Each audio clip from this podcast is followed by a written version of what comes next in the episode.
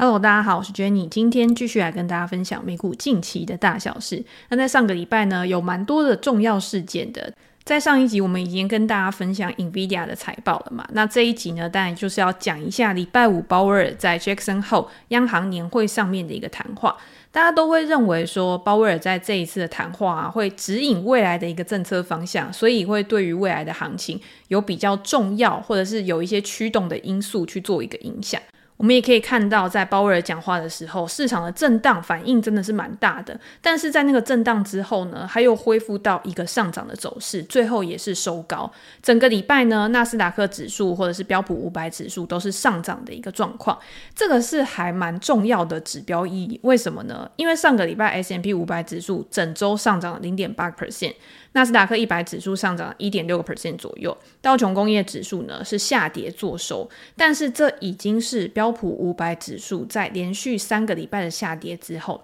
第一次是收红的。那有没有可能代表说市场它释放的一个负面情绪已经开始慢慢的缓和了？对于未来的前景呢，是会转趋比较乐观的一个状况。我们在这一集的 podcast 呢，会先来跟大家分享一下鲍尔到底讲了什么，然后引发了哪一些效应，或者是在未来我们要关注什么样的一个事情。那第二呢，是因为大家知道上个礼拜的震荡非常大嘛，而且它是日内的走势哦。通常我们不只是会看整个比较长期的，比如说你一个月啊、一周啊以来的一个股价走势，我们也会关注说日内的行情它到底是怎么样去做一个变化的。在上个礼拜呢，你可以看到开盘跟收盘，甚至是它在在盘中的期间呢，它的波动好像都比之前来的大。那大家之前都知道嘛，大家就说，哎，今天在等鲍威尔啊，在等 NVIDIA 的财报，所以量缩呢会导致价格的波动缩小。那现在呢，市场已经有一个比较明确的消息放出来了嘛，所以它的量自然而然就会去回温，该压的就压，该撤的就撤。好，那鲍威尔在上个礼拜说了什么？其实他没有讲什么特别的话。我们之前也讲了，其实联准会它最主要的目标啊，就是维护市场的一个稳定。所以在他之前的七月，他在升息了之后呢，他给市场的一个预期，如果因为央行年会有直接的一个扰断，或者是直接的一个分叉的话，那是不是就让市常有意外，通常这个意外呢，不会是市场投资人想要看到的事情。所以在这一次的央行年会上面呢，鲍威尔还是释出一个讯息，就是我们还是会以百分之二的通膨目标为主，而且如果需要的话，我还是有可能会加息，或者是我现在还没有要降息，我会把利率维持在比较高的一个水准。以免我在呃过快的去放松的情况之下呢，又带来其他的通货膨胀，让它变成一个不可收拾的局面。我觉得这个是很正常的一件事情，而且这个也应该是大家都已经知道的事情。那《华尔街日报》有联准会传声筒之称的记者 Nick 呢，他在这一次央行年会之后，他也有撰文去揣测，或者是他去撰文描述说鲍威尔他的一个心境转换，或者是他的内容传递什么样的一个讯息。他认为鲍威尔这一次的谈话呢，还是比较谨慎的，也就是我们要看数据说话，所以我们现在不会对未来有多加的一个揣测。所以在这一次之后，很多人出来说鲍威尔放鹰啊，或者是他非常的鸽派啊，其实都是比较没有必要的一件事情。现在就是照着数据去走嘛，你可以看到之后的 CPI 啊，就业的数据到底是怎么样的去反映整个的一个情况。那目前市场去预估呢，在九月的时候其实是不会升息的，不升息的几率大概有高达八十个 percent 吧。然后到十一月的时候呢，市场会预期说有可能还会再加一次息。这个想法呢，跟我们之前提到美国的前财政部长 Summers 他的想法是比较一致的。之前我们有讲到嘛，像 Summers 啊，或者是债券天王格洛斯，他们都认为说未来的殖利率呢，会维持在比较高档的时间，比大家想的还要更久。主要的原因呢，就是通膨的不确定性，再加上美国债务的升温、供给的一个上升，也有可能会造成殖利率的一个增加。这个东西呢，目前虽然说还不是未知数，但是就很像灰犀牛的一个概念，它是摆在你眼前的。那当风险来临，当这个事件真的发生的时候呢，就会朝向比较负面的或者是比较悲观的这个预期去走，但是另一个说法呢，就会认为说通膨现在就是已经在降温了嘛。那未来呢，如果美国的经经济持续的去成长，比如说现在很多的经济预测，很多的机构都会预期说，在下半年美国的经济还是会比较有好的一个表现的话，那就会去支撑整个实体经济或者是资本市场的一个发展。那可能我们就不会去陷入到衰退的一个境界。但其实这些众多的因素，大家去思考的一个面向啊，它都是环环相扣在一起的。每一个人他去对于未来的推测呢，都是基于他对于哪一个事件更看重，他把他的权重放得更高。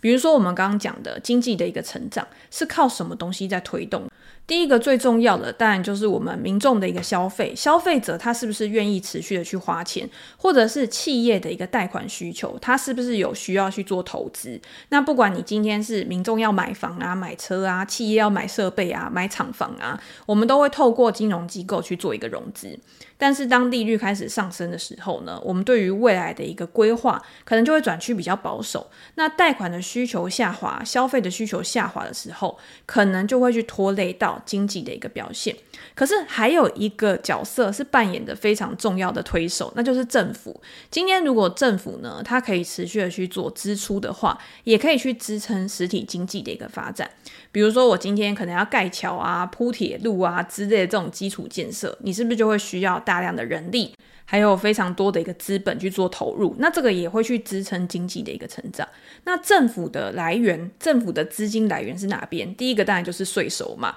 第二个呢，可能就是它可以去举债。所以这个时候你就可以看到，政府它举债呢，它为了要去投入在这些基础建设，或者是还有很多的法案啊，它要去投资在未来具有前景的一些产业上面。那如果这个债务呢开始越来越膨胀的话，会不会又会造成未来的一个压力，然后去拖累经济成长。你可能在你建设的当下，可能是有正向好的一个表现，但是大家有没有思考过，在这个好的表现之后，你挹注了之后呢，它是不是再留子孙，等到未来才要去承担这些利息上升带来的一个压力？尤其是现在又是一个利率水准这么高的一个情况，所以在利率水准这么高的一个情况，政府的举债呢，它以前。比较低利率时代的债务到期了之后，它未来它的成本一定是持续的去垫高的。这些就是比较悲观的人他会去思考的一个问题。那当这两个东西去做一个打架，就是两边在思考说哪一个带来的影响冲击会比较大的时候，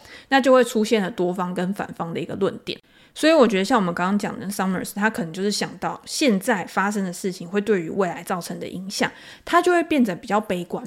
那我们去看，实际上现阶段对行情造成的一个影响，其实也可以看得出来嘛。因为上个礼拜十年期的公债殖利率一度呢，已经升到了二零零七年以来的最高水准，达到四点三个 percent 以上。那其他的相关借贷成本，比如说美国的房贷利率，三十年的固定贷款利率，也已经到了二十多年以来，我记得好像是二零零一年以来的最高水准吧，是七个 percent 以上的一个利率哦。所以你就可以看到，如果你今天是美国人，然后你想要买房子的话，你看到七个 percent 的利率，我们现在在台湾，我觉得两个 percent 的利率对我来说就已经是十几二十年以来最高的一个水准了。那你到七个 percent 以上的时候，你想买房，可能也会变成是比较偏好观望，我可能以租代买，我先用租的，等到之后的行情呢比较冷却了，比较冷淡了之后呢，我再去找到比较好的一个标的。那大家有没有看到上个礼拜像 Zillow，Zillow 是一个互联网房地产公司嘛？我就看到他有一个新闻是说，他为了一些想要买房，可是现在又觉得说。我今天首付会对我压力造成比较大的一些投资人或者是买方，他提供一个 percent 的一个利率吧，然后让他可以变成一种补贴，吸引更多的人来做买房的这个动作。但是我自己看到这个新闻的时候，我会觉得说，这种效果感觉是比较短暂性、波段性的。因为买房这件事情本身就是一个非常长期的一个抗战嘛。今天我们去买房，我们可能都会做贷款，贷款可能二十年啊、三十年，甚至我朋友他是贷到四十年的。也就是说，在未来的这么多年里面呢，利息成本都会变成你的一个固定的支出。那这个支出呢，当然有些人会说，房地产它本来就是一个资产嘛，在这过程当中，虽然你有持续的去支出，可是今天你要租房子，你一样会有租金的一个支出，但是差别就是在你是真的拥有这个所有权的，所以过程之中呢，如果房地产房子跟土地的价值它有去增值的话，也可以为你带来额外的一个收益，帮助你的资产去做一个膨胀，尤其是在之前低利率的环境之下，整个资产价格开始大幅的上升。在过去这一段时间，你如果有买房子的人，你应该你的资产都是增值非常非常多。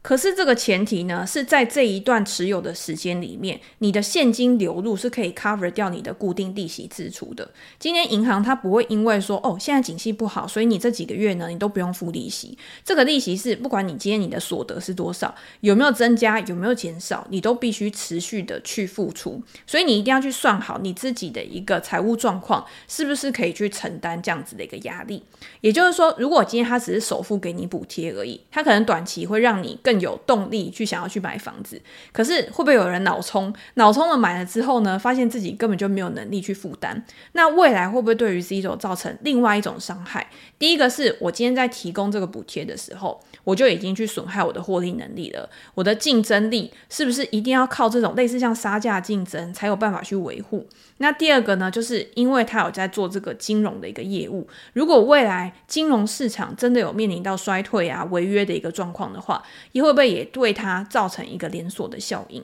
那如果今天我们不要看 Zillow，我们看美国其他的一些房地产公司好了，比如说像巴菲特在前阵子十三 F 公布的时候，就有公布说他买入了美国前三大的建商，包括像 Horton 啊，或者是 Liner 啊这些公司。这些公司呢，在今年以来，它的股价表现其实都是蛮好的哦。所以，我们今天看到联准会它持续的升息。照道理说，升息对于这些房地产建商的公司会造成打击嘛？因为它就是去抑制你想要买房的需求。但是你会觉得很矛盾的是，为什么啊？这些建商它的股价反而是表现的比大盘还要好？原因是因为目前市场上面呢，还是处于一个供需比较不平衡的状况，供给呢变少。但是需求呢，还是有一定的支撑性，导致这个库存呢，还是处在比较低档的一个状况。价格当然它还没有回到之前的一个水准，它还是处在比较的高档，去挹注这些公司的营收与获利。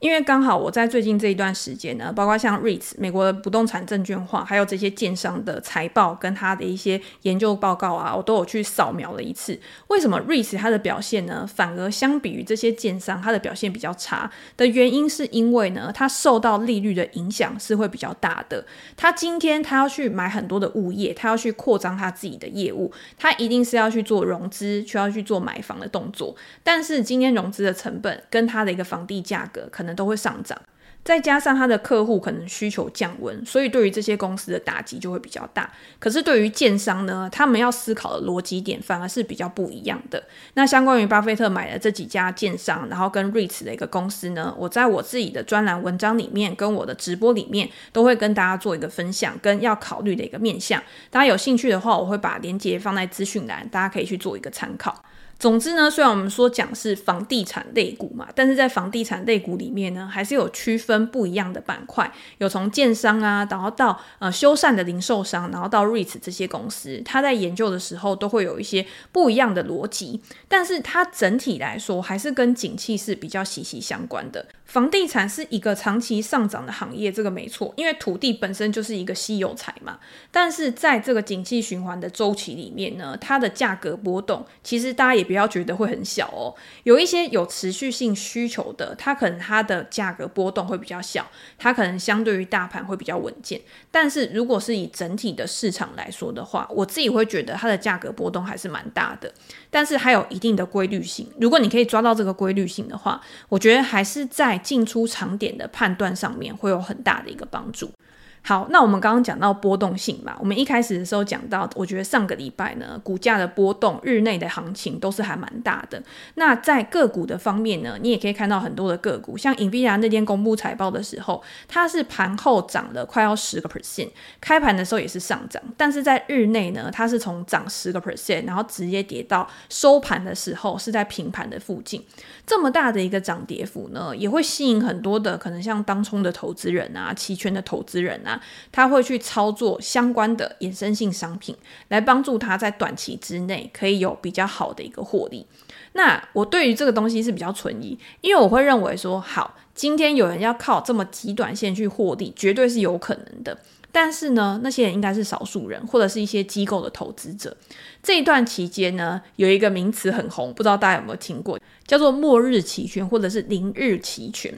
这个末日期权的意思就是说，它剩它要结算的那一天，它的到期日只剩不到一天的时间，已经只剩一点点的一个价值了。但是为什么还是会有人想要去交易它呢？是因为你今天它要到期了。所以他的权利金是非常非常低的，很多的散户投资人呢，他会觉得说，他有一种以小博大的赌博心态。如果他今天靠这么一点点钱，可是，在当日要到期之前呢，有一个非常大的波动的话，他还是可以赚到钱。另外呢，有一些机构，他可能也会用这种末日期权的方式去做一个短期对冲风险的功能。所以这个东西呢，目前好像慢慢的已经越来越多人在讨论了。可是它其实不是一个很久以来都一直非常受到欢迎的一个商品。它为什么会红呢？是因为从二零二零年以来，二零二一年那时候不是有很多的 meme stock 迷因股吗？那些迷因股在当日呢，或者是在某一段时间，都会有非常非常活跃的一个交易量，所以。以他们的股价也会有非常大的一个振幅，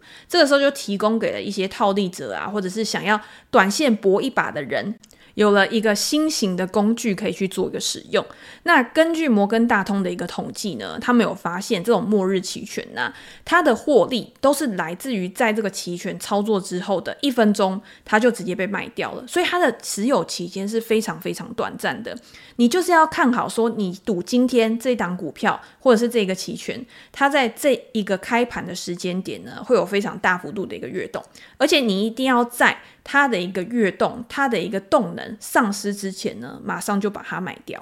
那大家也可以看到，在今年以来呢，我觉得不确定性是造成波动很大的一个原因嘛，所以也更多人呢想要去投入到相关的交易里面了。我看到一个报道，他是说在上半年的时候啊，这一些合约，也就是末日期权啊，在 S&P 500指数的期权交易量快要到一半，这个数字呢，大概是一年前的两倍的水准。所以你就知道有多少人喜欢这种高波动，然后非常短线的一个交易。这些短期期权呢，它对于资产价格的变化是非常非常敏感的。举例来说，像二零二二年的十月二十八号那一天，S M P 五百指数在当天上涨超过两个 percent，是收在三千九百点上方。当天呢，赌收在三百三千八百五十点上方的期权呢，从二点九美元一直涨到四十五点八美元，它的涨幅呢达到了快要一千五百个 percent。所以你就可以知道为什么这么多的人呢，他会想要去赌这种期权的原因，是因为他有可能在非常短的时间里面让你赚到非常多的钱。但是如果今天他没有照着你的行情预期的去发展的话，你也有可能会把你这些权利金都赔掉，就是看你下的部位是有多大嘛。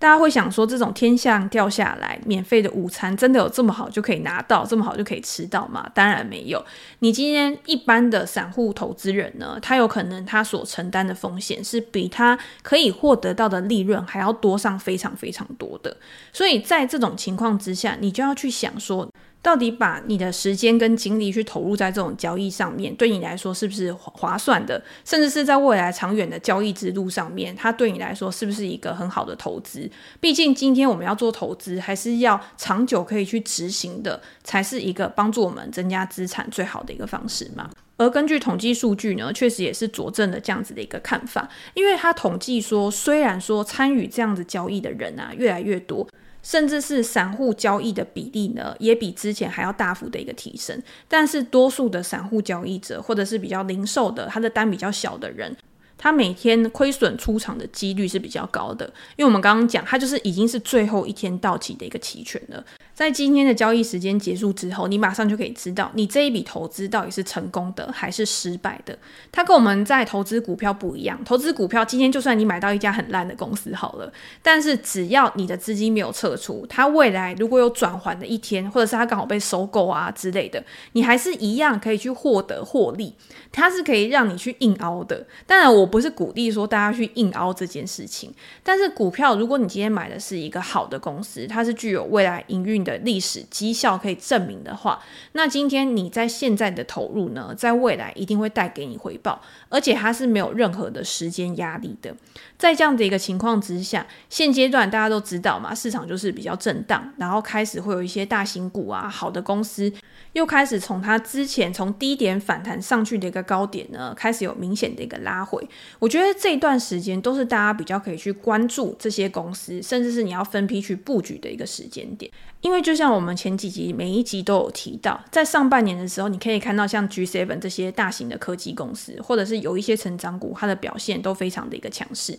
可是现阶段，因为殖利率又开始去飙高了嘛，殖利率跟科技股呢，它是有一个比较紧密的一个关系，因为它的折现呢都是用利率来当做一个比较重要的基准点参数。那今天在殖利率又开始窜升的一个情况之下，科技股的估值开始回调，这个时候你从产业面去。去分析说它是不是处在一个成长的轨道上面？你从公司的营运绩效，比如说它是不是有稳定获利，比如说它的亏损是不是持续的去缩小？它在过去这一季的财报里面呢，它是不是有盖给市场比较好的一个说法？我未来要怎么样去调整我的营运策略？在过去我可能是缩减成本，但是在经济开始复苏的时候，我要怎么样去提升我的一个成长性？也会更好的帮助我的股价在长期的一个未来呢，可以有持续攀升的一个机会。好，所以今天呢，就是解答了有读者问我说，像末日期权啊，到底应不应该去操作？怎么操作？或者是在操作的时候你要去注意什么？其实我对于末日期权呢，我并没有非常非常深入的去研究。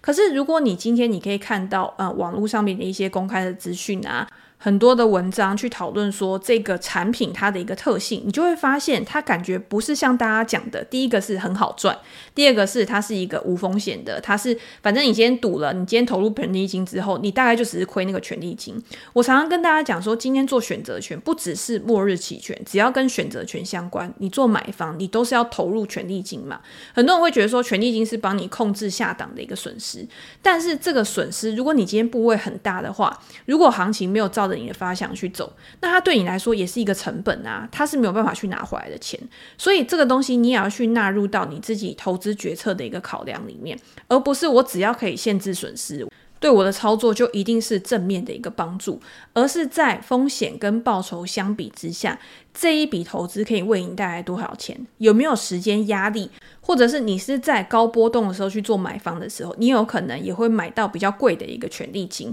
那它对于你未来的一个获利也会造成一定程度的一个损害嘛？这些都是你必须要考量进去的。所以这边就是给大家做一个参考。好，那我们今天呢就先跟大家分享到这边。如果大家有任何想要了解的主题的话，也欢迎留言给我评价，我们在之后 podcast 可以拿出来做讨论。那今天就先这样喽，拜拜。